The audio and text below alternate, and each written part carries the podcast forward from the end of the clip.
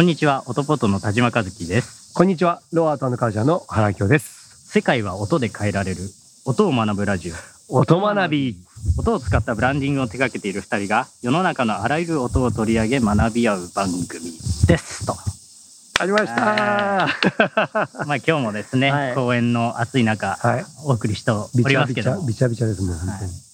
最近どうですか？調子は。いや、本当ね、あの、急に来ますね。あの、最近やっぱり楽しくてですね、あの、まあ、ずっと楽しいんですけど、今日なんて公演来てるんで、はいこう、公演を作ってる音ってどんなのがあるんだろうって思うと、意外に今日ってあの、この広尾にある有栖川公園ってとこ来てるんですけど、はい都心にはないぐらい、もう、ガチで自然がまあまあ、はい。あるような場所だったりするんです。で、まあ、もちろん今ちょっと飛行機まだ飛びますけど、飛行機もあって最新のテクノロジーもあるのに、自然の音もありながら、ちょっと池があったりとか、ちょっと川が流れたりしてるところもあるんですよ。はい。水の音もあったりとか、まあなんか今やったら、ね、カブトムシさんいたりとか、いろいろこうザリガニもいたりとか、なんかそういうこう、一つ一つの生き物にも全部音があるって思うと、やっぱこう面白いですよね、やっぱりね。そうですね。うんまずこんな広尾の都会に、はい。こんな素敵な場所があっていいのかっていうのと、いやね、本当なんかあとね、やっぱみんな、あの、品がよろしいですね。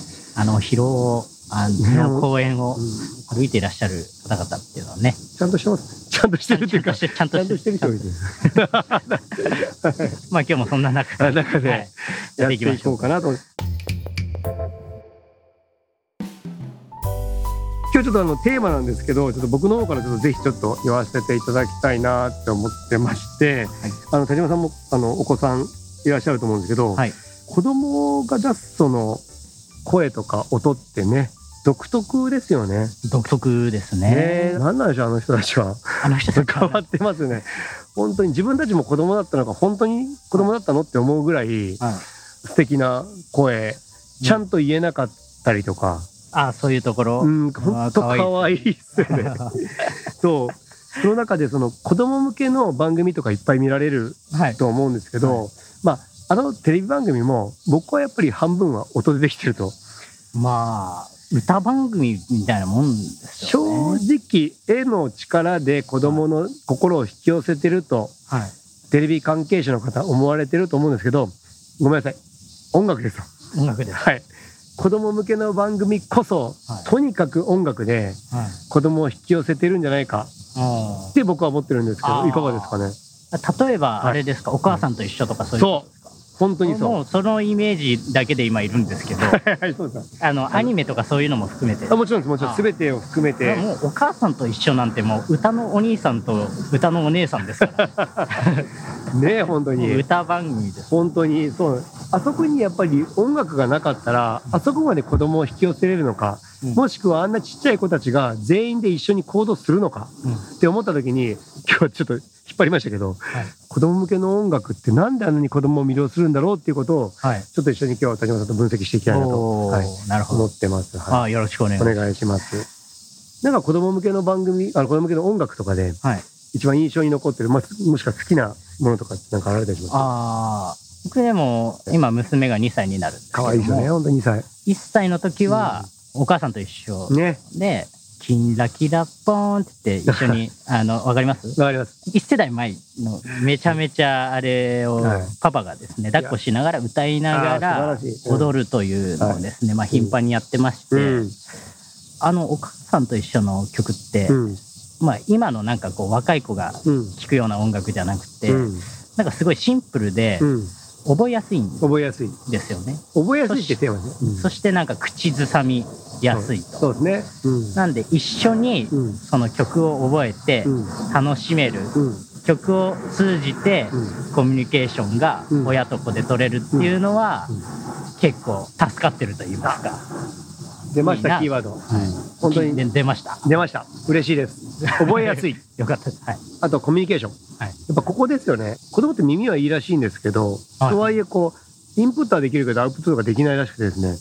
要は耳では聞いてるけど、言うことが間違って言っちゃう。はい。っていうらしくてですね。だからあの名前とかも、原明夫です。うん原ラキオです。とかあったりとか、はい。まあするらしいんですよ。はいでも一応聞いてはいるらしいっうんうんていう考えで言うと、多分あの番組で聞いてって、はい。で、それをアウトプットするんですけど、それが、まあ、言えるはい。ものがやっぱり子供がやっぱり常に好きになれるというか、はい。ね、日常で言える。で、で言えると、パパは、い田島パパは、はい。わあ、よく言えたね、偉い、すごいって言われるじゃないですか。はい。で、一緒に言えてコミュニケーション取れるっていうのはなんか、ぱ歌の力なんでしょうね。やっぱすごいなと思いますね。確かにね。話聞いてと思いますね。普通の、まあ、子供向けじゃない楽曲でも、はい。覚えやすい曲っうん。てあると思うんですけど、でも、こう、何も前情報なしに、うん。子供向けの番組と、うんただ覚えやすい洋楽とかうん。を、こう、聞くと、なんか子供向けの曲ってうん、わかるじゃないですか。あ、これ子供向けだな。うん。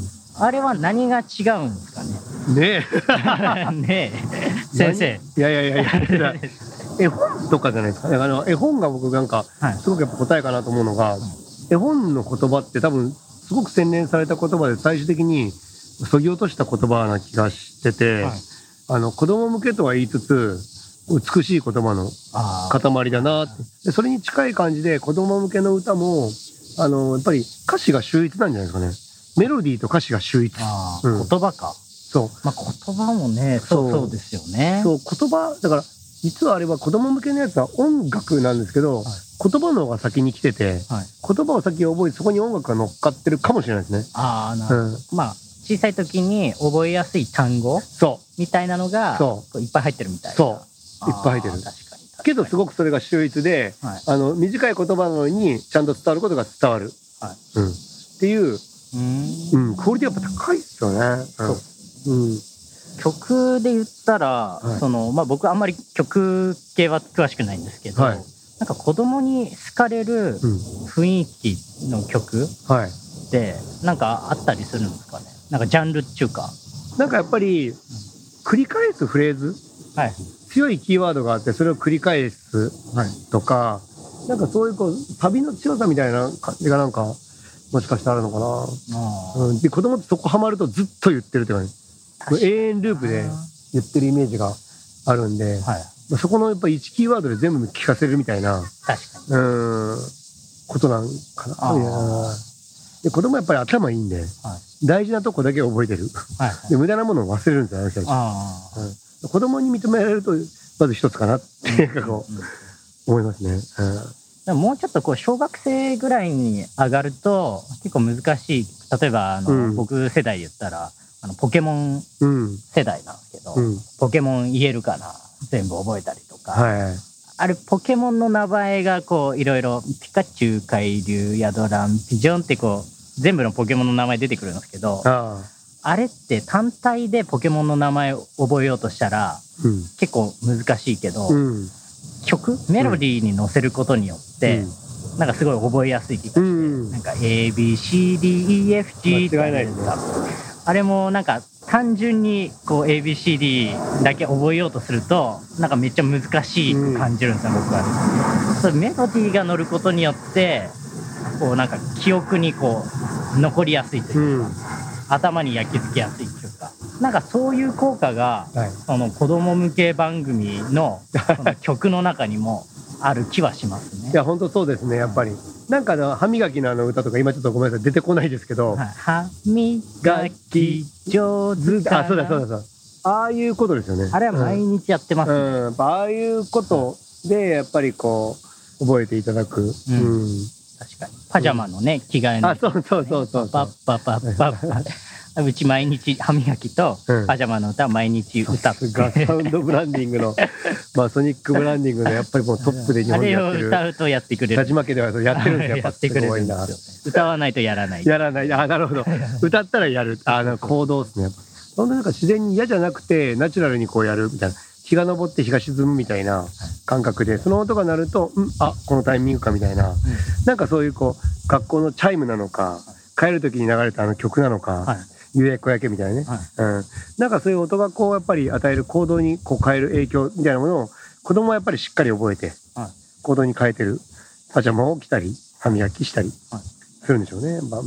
なんか童謡とかってみんな口ずさめますよね。そうなんですよねだからあのぐらいに聴いた曲って、なんか、どんな色が好きとか、ああ、そう、今でも、今ゾウさん、ねゾウさんとか、めちゃくちゃなんかいろいろあるじゃないですか。ああいうのってやっぱずっと大人になっても忘れないもんですね。そう、忘れないもんあの世代にね。うん。年超えて繋ぎますね。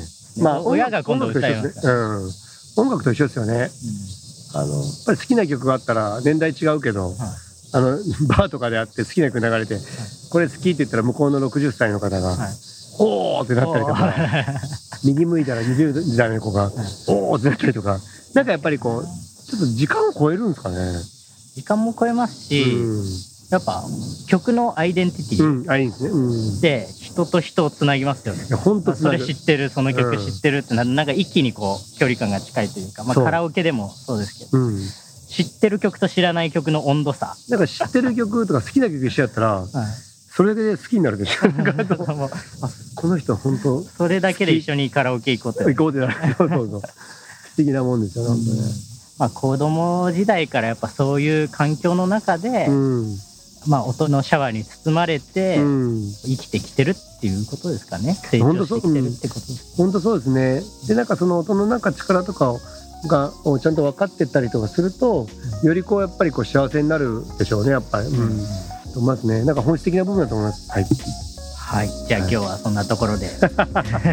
こういう終わり方がいいですよね。なんかこう急に終わる感じがいいと思います。はい、急に終わっていきましょう。はい、今回のお相手は、はい、オトポート田島和樹とローアートカルチャーの原明夫でした。ありがとうございました。ありがとうございました。